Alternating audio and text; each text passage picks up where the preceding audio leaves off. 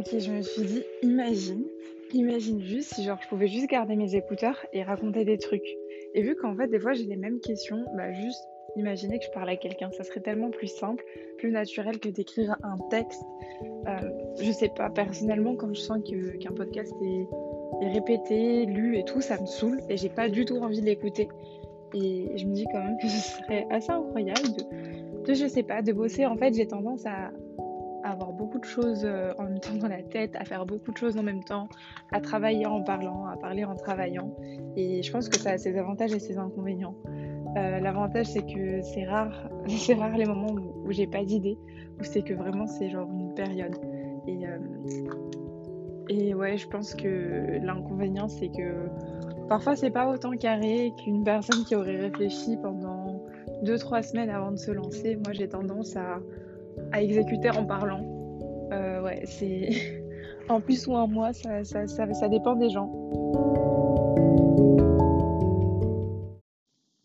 Bon, du coup, vous l'avez compris, l'objectif, c'est, c'est pas que je prépare euh, la majorité de mes podcasts ici, je le ferai peut-être quand j'accueillerai des gens. Mais il y a beaucoup de questions que vous m'avez posées et personnellement, c'est des questions que j'aurais adoré pouvoir lire en fait euh, il y a deux ans. Il y a deux ans. Justement, bah, en fait, la première réponse va répondre un peu à ça. Ben, quand est-ce que ton idée t'est venue et, euh, comment elle t'est venue en fait? Ben, pour ceux qui ne me connaissent pas, je suis Sarah Zedira, je suis fondatrice de Travelmate, mais aussi du nouveau-né dans la famille StudentMate.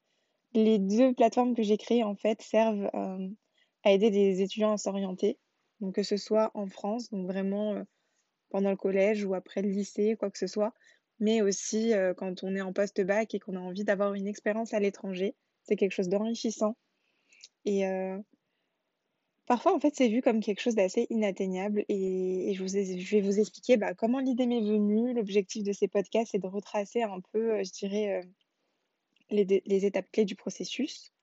même si moi, je pense que chaque, chaque personne a un, a, ouais, un, une évolution différente. Euh, il y en a qui vont sauter à l'étape 3 ou, quoi. Je sais qu'il y a des gens qui commencent à entreprendre sans avoir d'idée. Ils, rejoignent une aventure entrepreneuriale, quoi, aux caisses. Euh, donc voilà. Et euh, oui, ce podcast, il sera pas coupé. Donc c'est vraiment ce que je veux garder. J'en ai vraiment marre des trucs super carrés. Et, c'est ça que vous allez retrouver sur ce podcast-là, en tout cas. Alors, la première question, je vais essayer de répondre à pas beaucoup de questions pour ce premier épisode. Euh, comment t'es venue ton idée? Et là, je pense que encore une fois, chacun a sa propre histoire. Il y en a pour qui euh, c'est ancré depuis la naissance. Euh, il y en a pour qui il se passe quelque chose de super choquant et assez incroyable. moi, je dirais que c'est un mélange des deux, mais je vais pas aller trop en profondeur pour l'instant. Je vais vous raconter vraiment les faits. Donc, on est en 2017. je pars à l'étranger. Je pars un an vivre à Montréal une ville incroyable dont je suis tombée amoureuse. Et, et, je vais vous raconter vraiment le tout début sans vous parler d'entrepreneuriat. Donc voilà, la première fois que je pars vivre seule à l'étranger et forcément, ben, je suis quelqu'un de curieuse, j'adore prévoir, j'adore planifier les choses. même si je suis assez spontanée, c'est, je sais pas, j'aime, j'aime énormément tout savoir avant de m'aventurer dans quelque chose.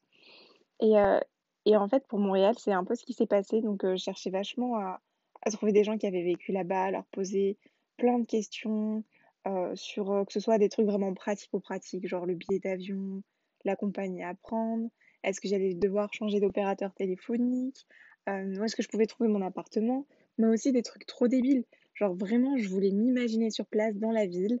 J'avais envie de voir des vidéos, chercher des vlogs. En fait, c'est le seul format qui pouvait un peu exister, qui se rapprochait de potentiellement d'étudiants qui étaient dans, partis dans la même école que la mienne et ça, je vous dis ça une fois que j'avais ma destination, mais c'était encore plus fort quand je devais faire un choix. Par exemple, j'hésitais entre partir étudier à Singapour, à Montréal, et j'ai fait le choix entre les deux, totalement au hasard. Alors, un peu question financière, je me suis dit, bon, au moins Montréal, c'est moins cher, et je pourrais aller bosser un jour à Singapour, je sais que c'est bien développé, mais dans les faits, j'avais pas de... Moi qui suis parfois cartésienne sur ce genre de décision, ça a été un feeling. Donc des fois, c'est super, et la preuve, j'ai une super expérience, mais j'avais cette frustration en fait de ne pas avoir pu chercher plus d'infos parce qu'en fait quand je cherchais sur Google, euh, je sais pas, étudier à Montréal, vivre à Montréal surtout, j'avais des des retours, heu, ben, de personnes, heu, qui étaient soit donc quand c'était des étudiants, ils ils témoignaient pour d'autres écoles, donc c'était super carré. Oui, tout est parfait, c'est idéal et c'était vraiment juste mettre une formation en avant et quand on parlait de vivre à Montréal, c'était, des parents avec leurs enfants qui partaient déménager, heu, des gens qui partaient bosser dans des grands groupes qui allaient avoir beaucoup de moyens. Heu, des gens qui parlaient vachement des quartiers français, heu, comme si c'est ce qu'ils cherchaient à retrouver et sûrement parce qu'ils partaient vivre là-bas des années. Mais quand je parlais vraiment d'un étudiant qui partait 6 mois, un an, donc c'est quand même une durée, plus grande que de faire un stage de 2 mois, hem, de d'aller, en vacances sur place. Il y avait rien qui n'était pas genre super, lisse, cadré et tout. Donc ouais, petite frustration. Hem, bon, ça s'est fait, hein, ça s'est fait et ouais, j'ai trouvé finalement quelqu'un pour me conseiller, donc un ami d'enfance qui a vécu là-bas et et ben, notamment quand j'ai cherché mon appartement, je lui ai demandé conseil, heu, sur le quartier et cetera et le quartier me l'a conseillé. Il me l'a conseillé. Donc ouais, je pense que c'est une bonne transition pour vous dire que j'arrive à Montréal. J'ai pris un Airbnb pour 2 semaines parce que même si j'avais mon appartement, en fait, j'avais pas de meubles. Donc il fallait que j'achète les meubles et cetera. Donc heu, j'ai pris un un appart en Airbnb au cas où et heu, voilà, donc j'arrive super contente, heu, vraiment ravie, il m'est arrivé des petites galères le premier jour, mais on s'en fout finalement. En fait, ce qui se passe surtout, c'est quand je je vais visiter, cet appartement, je crois que j'ai rendez-vous 2 jours plus tard. Alors, premier truc, heu, je sais que je sais que mes proches, à chaque fois que je raconte cette histoire, ils sont là: «Mais pourquoi tu racontes ça? Tu vas faire peur aux gens, heu, c'est tu devrais pas». Mais je trouve que c'est intéressant à raconter.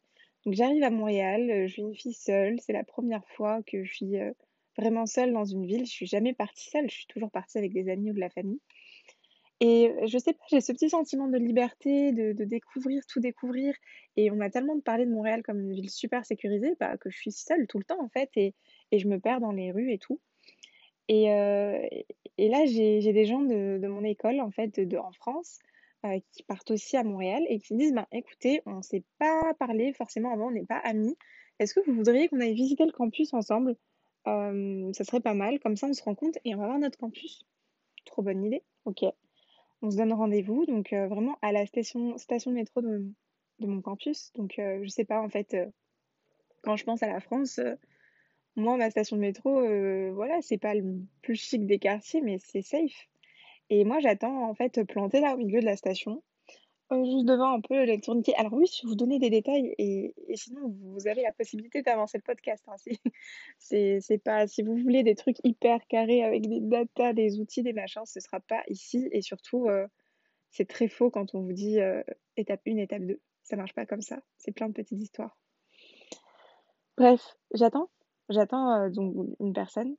Et heu, là, il y a une jeune femme, hem, donc que je j'identifie pas du tout comme comme une personne, sans domicile fixe, qui me demande de l'argent, et donc je lui dis avec un grand sourire que je suis vraiment désolée, mais que j'ai rien sur moi.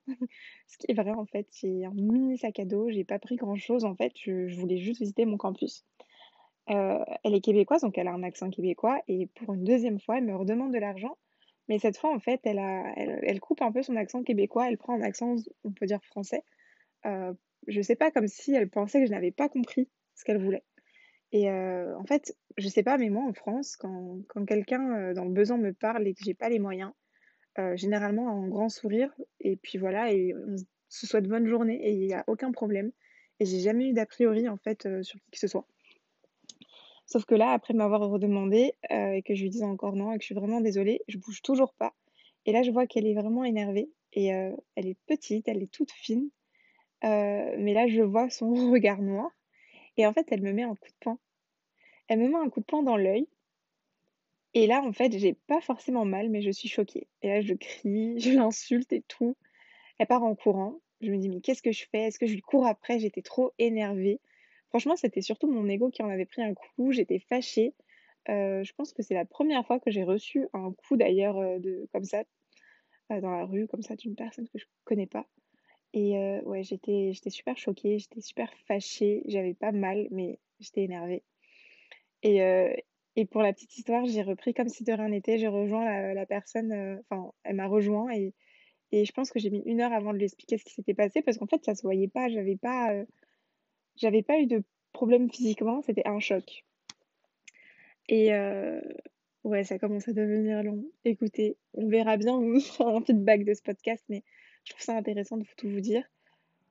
Là, en fait, heu, donc c'est peut-être ma deuxième journée. La troisième journée, je vais visiter mon appartement et heu, en fait, je me rends compte que mon appartement, il est juste à côté de là où je me suis fait finalement agresser que les personnes qui traînent autour de cet appartement, bah, en fait, c'est un foyer, heu, que ce quartier-là, heu, en fait, toutes les personnes sans abri, c'est un peu leur QG et qu'en gros, moi, chaque fois que je vais devoir rentrer chez moi, je vais devoir passer par cet endroit où finalement j'ai eu un choc émotionnel parce que oui, genre ça m'a choquée et heu et que je vais devoir côtoyer, en fait, des gens qui aujourd'hui me font peur parce que c'est vraiment pas du tout pareil que qu'en France, finalement.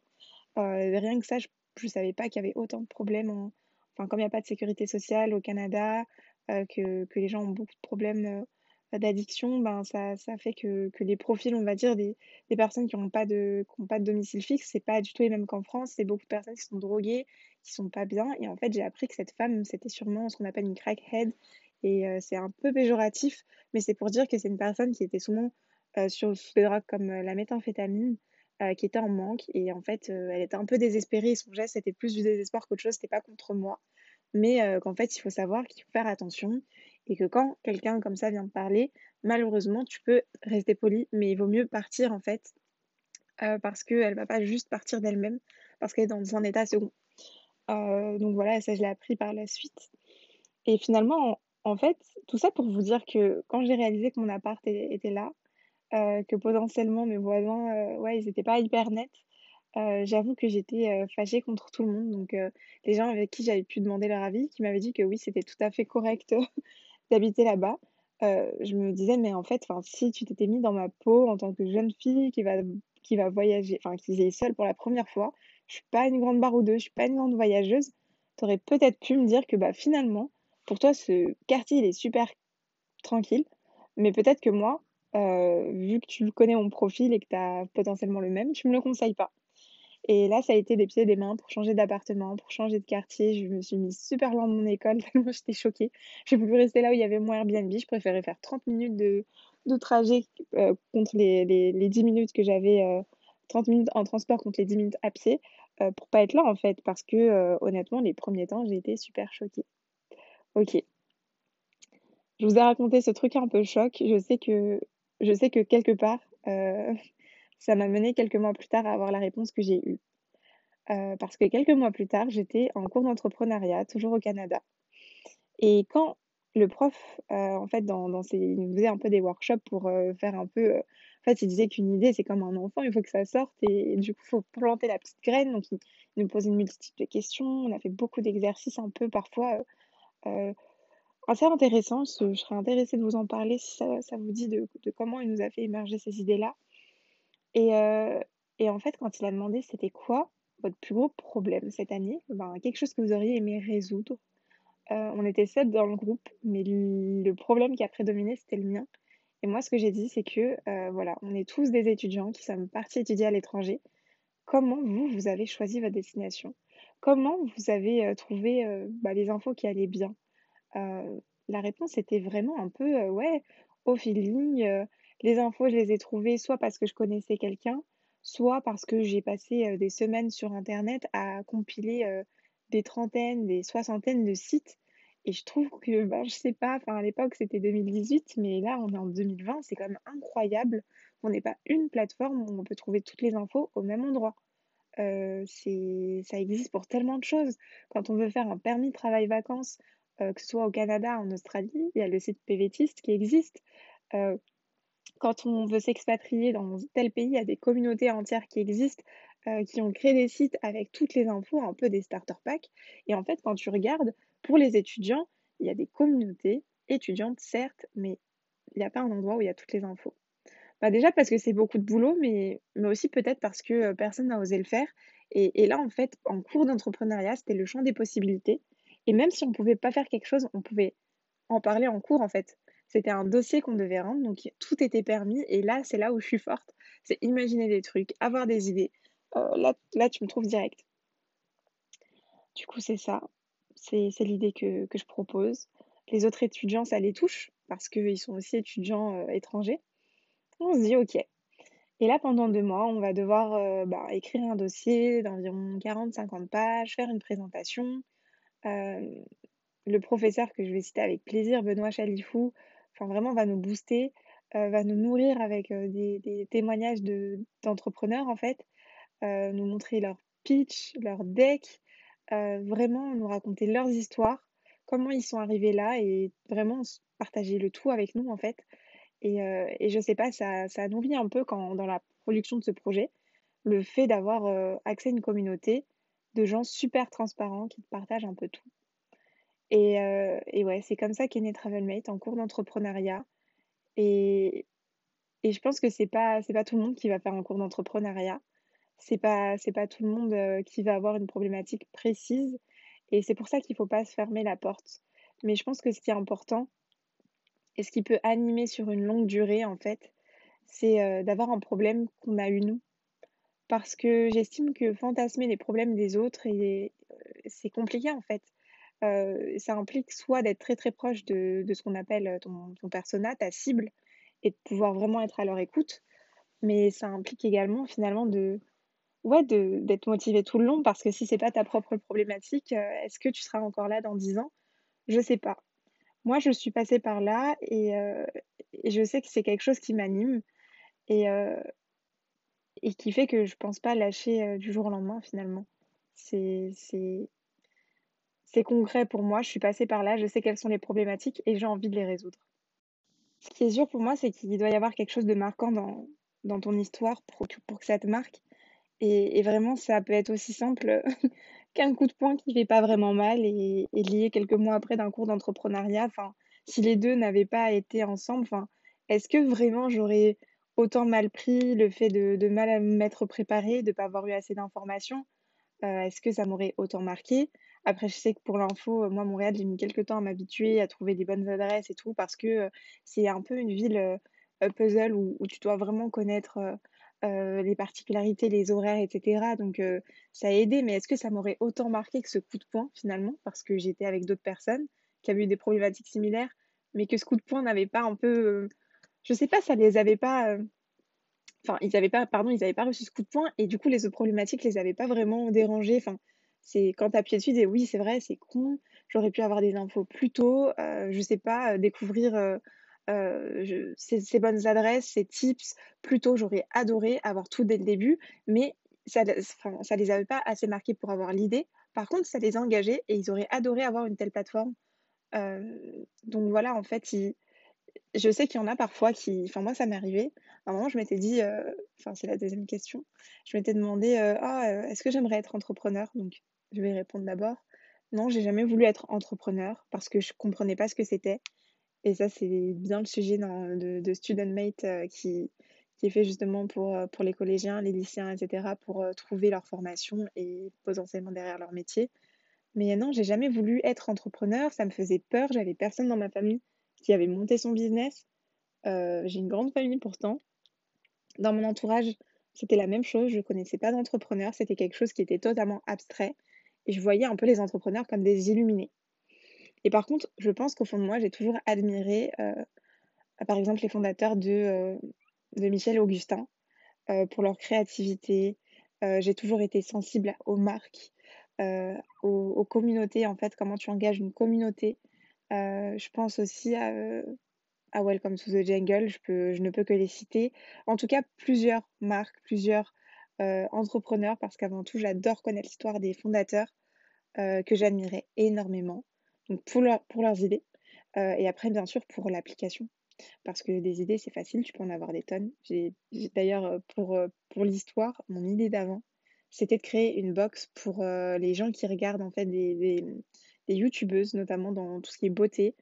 pourquoi pas des youtubeurs par la suite, en fait, qui parlent de routine, où tu as plein de produits qui sont, je sais pas, chez Sephora, chez à l'étranger. Enfin, en gros, les produits sont un peu dispersés, des routines et en faire des packs et des box, en gros, pour euh, chaque personne qui aurait, euh, qui aurait proposé une routine, que quand tu sois, toi, euh, une personne qui regarde, alors c'est fou, ça va être flou, mais bon, euh, tu puisses en fait acheter directement plutôt que toi aller dire ok là je dois acheter ça là-bas, ça là-bas, ça là-bas, sachant que cette routine semble te convaincre. Bon, euh, c'était pas forcément la meilleure des idées, donc sûrement heureusement que je l'ai pas fait, mais c'est pour vous dire que j'avais des trucs qui m'étaient venus, mais je l'avais jamais fait.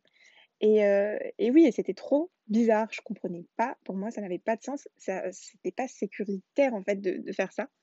Et, et donc oui, c'est pas toujours, faut pas forcément depuis tes 5 ans rêver d'être entrepreneur et, et je sais pas avoir vendu des billets à la récré. Non, c'est pas pas quelque chose qui est forcément dans l'ADN. Ça peut venir. Il faut simplement être à l'écoute de tes idées, à l'écoute des déclics. Et le déclic, ça va être le prochain épisode parce que là j'ai eu l'idée. Donc j'ai présenté ça devant le prof avec sept autres étudiants. Et la vérité, c'est que l'histoire aurait dû s'arrêter là.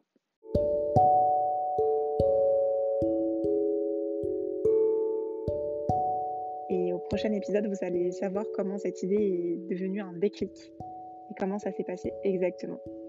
Donc voilà, j'espère que cet épisode vous a plu, que le format vous plaît. Je sais que certains vont aimer euh, les podcasts structurés. J'avais vraiment envie de partager avec vous cette conversation comme j'aurais pu l'avoir avec une amie, un ami.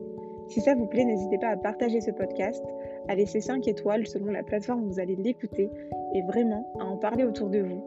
Euh, simplement, si euh, quelqu'un a envie de de se lancer dans l'aventure de l'entrepreneuriat. Euh, c'est une nouvelle manière d'aborder les choses euh, et vraiment de, de partager ses expériences. Donc je serais très contente de recevoir d'autres entrepreneurs sur ce podcast. En attendant, restez connectés.